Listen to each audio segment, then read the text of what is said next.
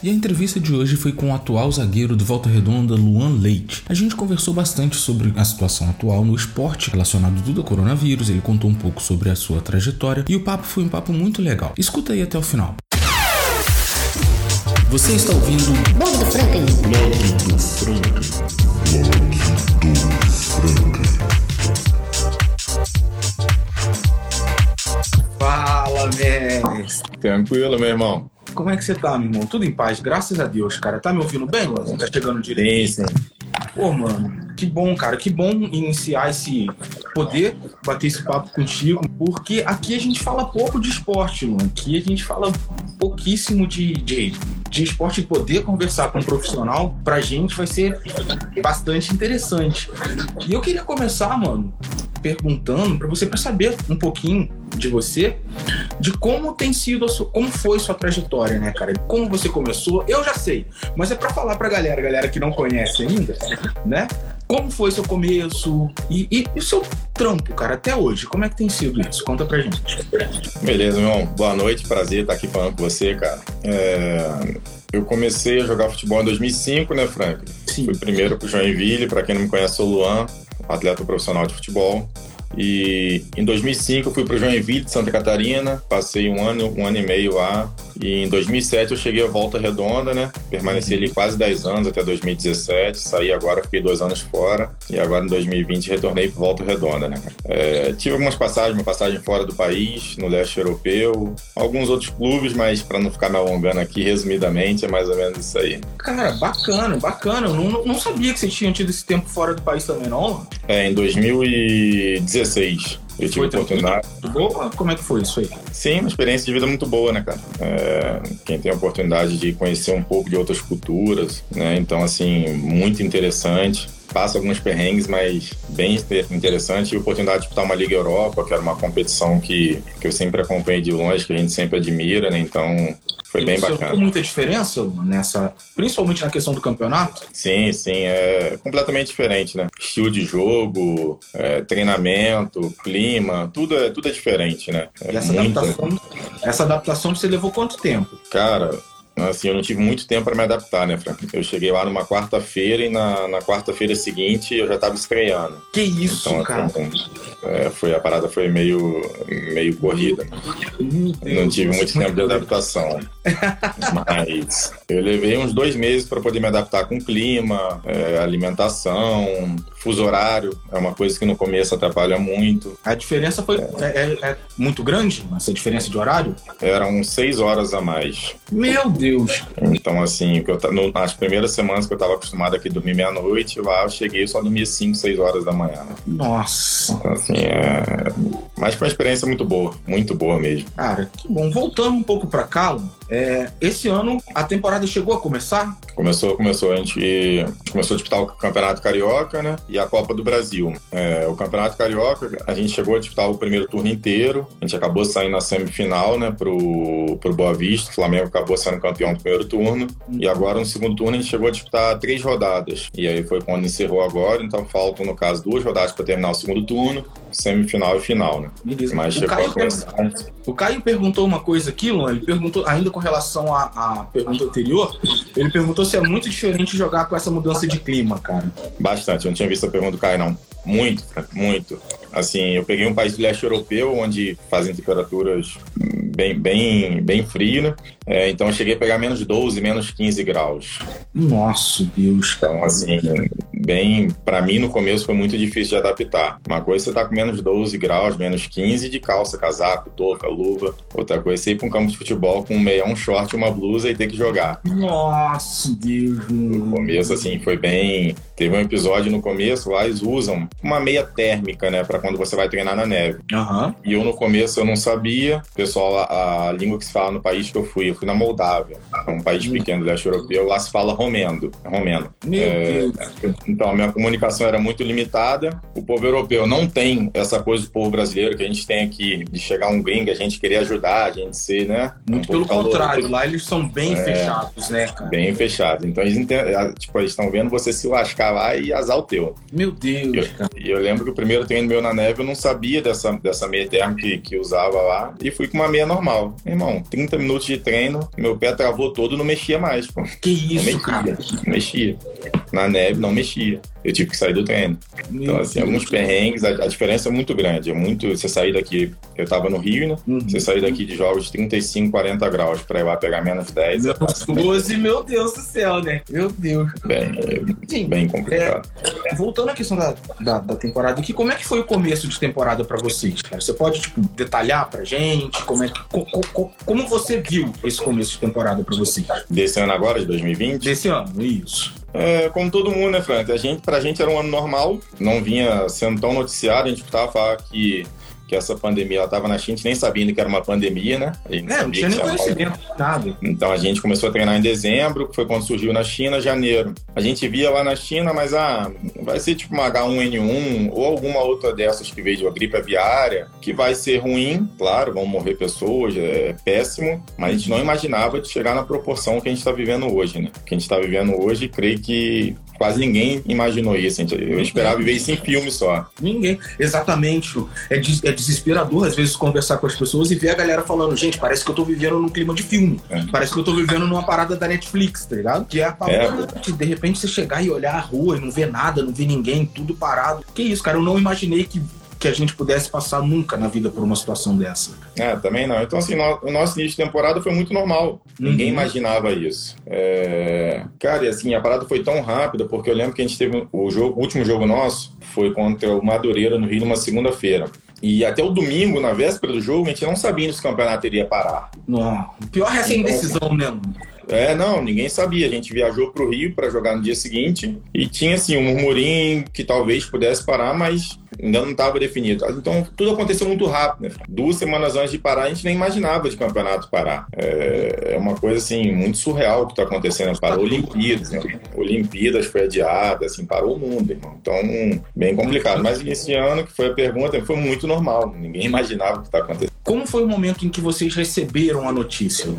O momento em que chegou ok, galera, ó, de agora em diante parou, não tem mais como. Como é que foi isso para vocês? É, quando a gente chegou no Rio domingo, a gente escutou falar né, que teria uma reunião na FERJ, na, na, no sindicato lá do, do, do, Rio de Janeiro, né, na Federação de Futebol do Rio de Janeiro, na segunda-feira pela manhã. E nosso jogo era segunda-feira à tarde. E o governador parece que já tinha liberado o decreto na sexta-feira, mas a ideia da Federação Carioca de Futebol era de ainda terminar pelo menos o primeiro turno, o segundo turno, é, com portões fechados. Sim. Então a ideia deles era ter um jogo na quarta ou quinta e outro no domingo e fechar o segundo turno, porque aí você só ficaria preso os quatro times semifinalistas. Os outros oito clubes participantes poderiam entrar em recesso sem esse problema. É, então a ideia deles era essa mas vista a situação aí não conseguiram, então teve que paralisar todo mundo. E a gente ficou sabendo disso na hora que estava indo para o jogo, que a gente foi comunicado que era o último jogo e que haveria uma paralisação por tempo determinado. É, então foi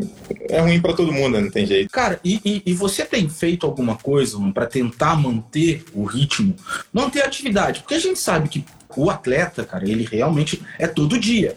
Pro atleta, cara, uma semana que tá parado, a gente sabe que recuperar isso depois é muito difícil, é muito complicado. Aí requer uma determinação muito grande com questão de alimentação, requer uma determinação muito grande com questão de treino.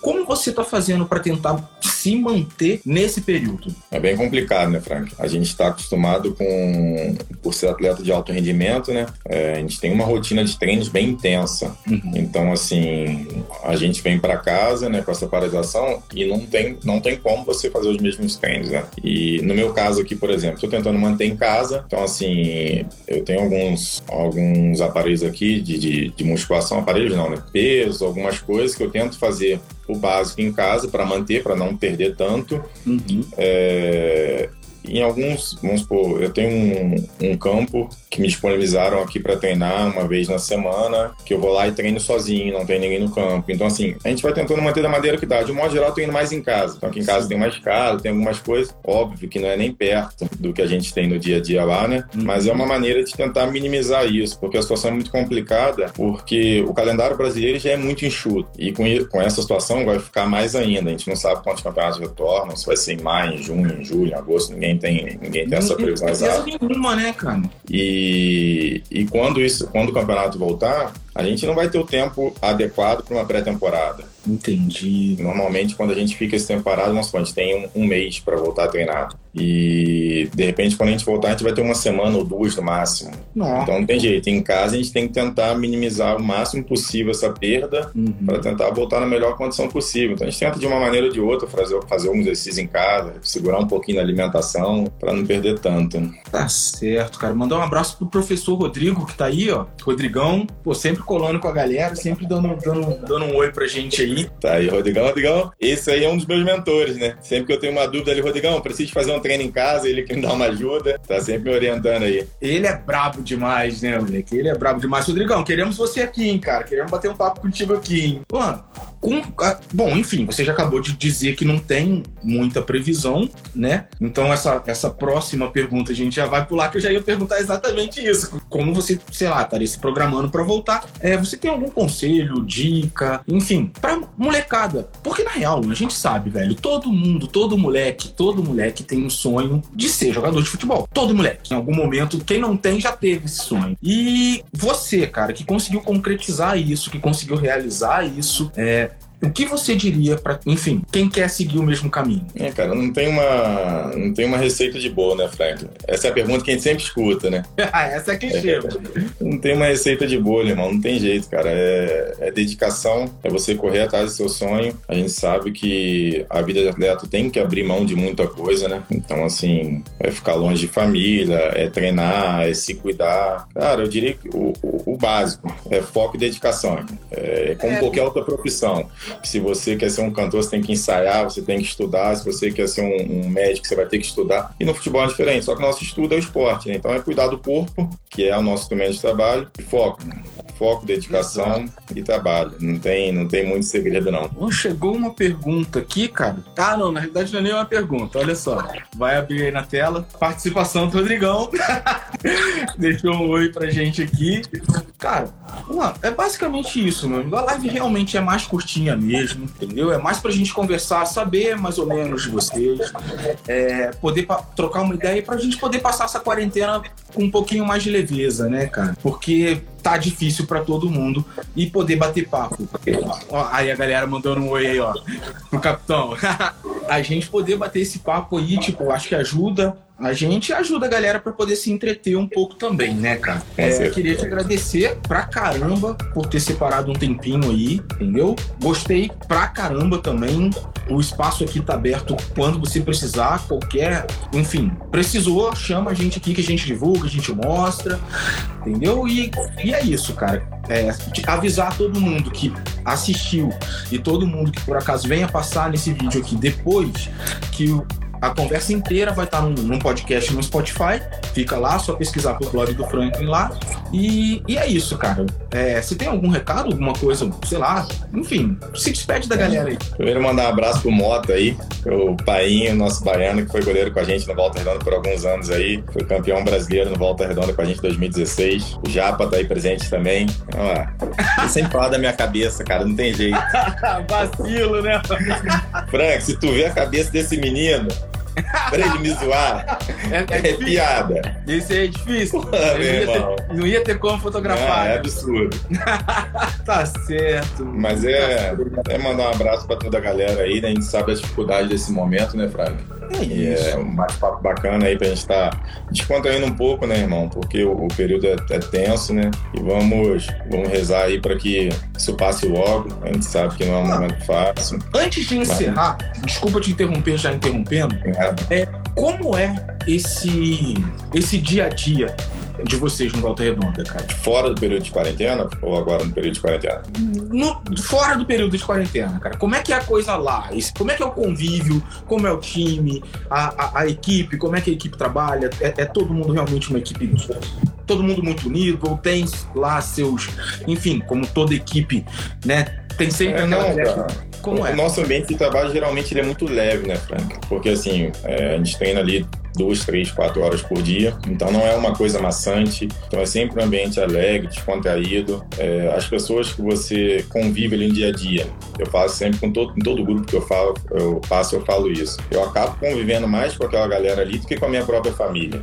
Então, acaba que aquilo dali a gente às vezes fala família, fica uma coisa assim meio, meio repetitiva, né? Que todo mundo fala, mas cara, o grupo que eu passo ali, eu convivo mais com eles do que com a minha própria família, que eu venho uma vez na semana em casa, quando vem. Mas graças a Deus, cara, assim, eu acho que o importante, né, Frank, que a gente, independente da profissão, é trabalhar com o que gosta, né? Exato. Então, acho que a maioria das pessoas que estão no meio do futebol estão realizando um sonho de infância. Então, assim, não tem como você chegar para trabalhar é, puto, irritado. Claro que nem tá, às vezes tem alguns momentos, mas, irmão, o ambiente, de modo geral, geralmente, ele é muito gostoso de trabalhar. É um- é, você tem prazer em trabalhar. Até porque quem lida com alto rendimento não tem como trabalhar num ambiente pesado, né? É, a gente sabe, é, tem pressão, né? A gente sabe que tem a pressão, momentos de competição, tem momentos ruins, mas de um modo geral, assim, cara, a cabeça tem que estar boa, né? A cabeça tem que estar boa. Então, assim, é, não adianta você estar indo para ali é, levando aquela pressão para dentro de campo. Tem que saber administrar. Então, a partir do momento que a gente entra ali no ambiente de trabalho, irmão, é muito, muito bacana. Eu tô vendo o Rodrigão falar aqui. Isso, a questão da lesão, cara. É, Como foi isso aí? Quando Cara, foi? O que aconteceu? Como foi a recuperação? Fala pra gente. Esse é um ponto interessante, Fábio, porque assim, muita gente vê. O que a gente todo. Quem tá de fora, todo mundo vê. Na televisão, o futebol é muito bacana, né? Uhum. A gente vê aqui os aços milionários, essa galera que ganha muito dinheiro. Isso E aí é aí uma já realidade. Não, isso é uma realidade de menos de 5% da classe. né? Hum. E a gente que está embaixo, né, é, nos clubes menores, né, é, é uma realidade bem diferente. A questão que o Rodrigão falou aí, eu tive uma lesão em 2018.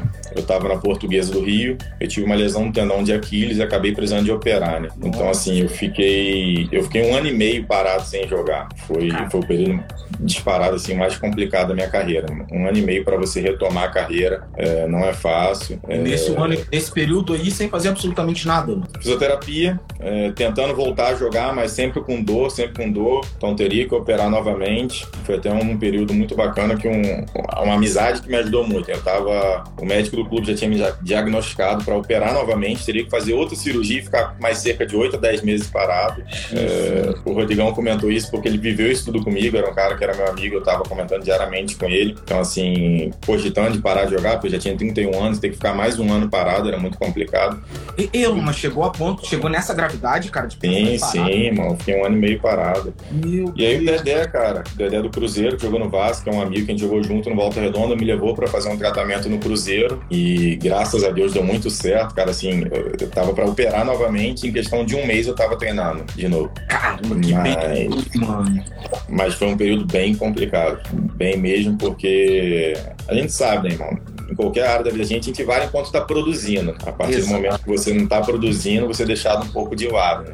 Então, assim, eu fiquei um ano e meio no estaleiro, E naquela tensão psicológica infinita, né, Lu? de não saber o que iria acontecer, né? Eu Que fui em é- três médicos diferentes, três médicos falaram que eu tinha que operar novamente. Então, eu já estava meio entregando as filhas, vou ter que operar. E numa das últimas tentativas, eu fui a Belo Horizonte e encontrei um médico lá, que foi o Dr. Sérgio Campolina, que é médico do Cruzeiro, um cara assim fenomenal, que Uhum. nunca me viu na vida e no primeiro dia que eu cheguei lá ele abraçou a minha causa. Cara, graças a Deus, um mês fiz um, um procedimento com ele lá, em um mês eu tava zerado. Mas, Você vê, quando, a coisa tem que ser, né, Lu? Não tem muito disso, né, cara? justamente, coisa, rapidinho que tá chegando aqui, ó. Perguntas, experiência. Ah, chegou essa pergunta do Nando. Pediu pra você falar um pouquinho. É, cara, eu te falei da, da diferença de cultura em si, mas não falei da competição em si. Bem, Frank, a gente que tá aqui, cara, é, de um modo geral, clube grande ou clube pequeno, jogador que tá no Brasil, ele sonha em jogar na Europa, né? O meu não era diferente. Eu não tive a oportunidade de chegar no Barcelona, no Real Madrid, mas eu queria conhecer a Europa, a cultura, o futebol. E eu tive essa oportunidade oportunidade na Europa League, né? Então enfrentei clubes da Geórgia, da Turquia, é... muito bacana, muito bacana. Enfrentei jogadores de seleção da Turquia, cara, foi assim uma experiência surreal para minha vida. É...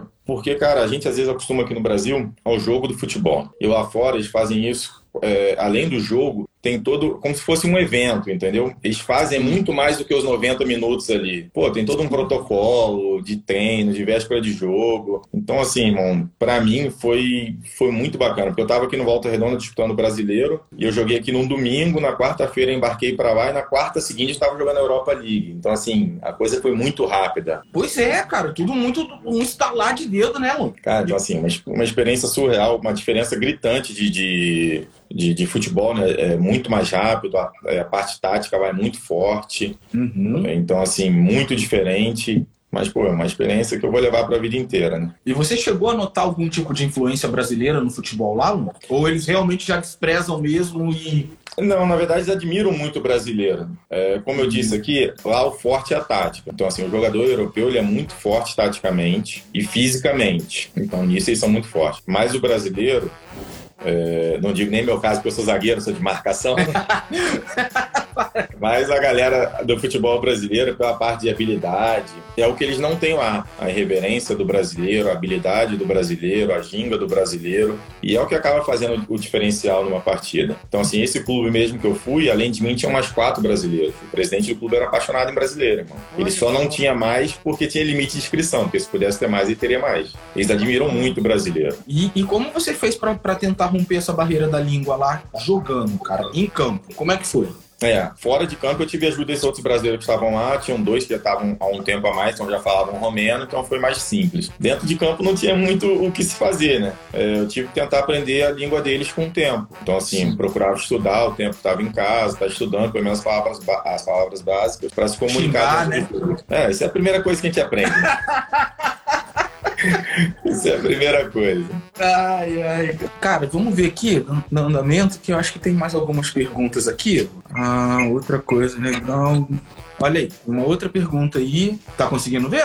Sim. Ah, da, da, educação física da faculdade que eu faço, né? Isso. Cara, na verdade, Frank, quando você falou do, da dica que eu deixo para as crianças, né, que querem esse sonho, sempre eu falo. Voltou, Frank? Voltou, voltou. Eu recebi uma ligação aqui.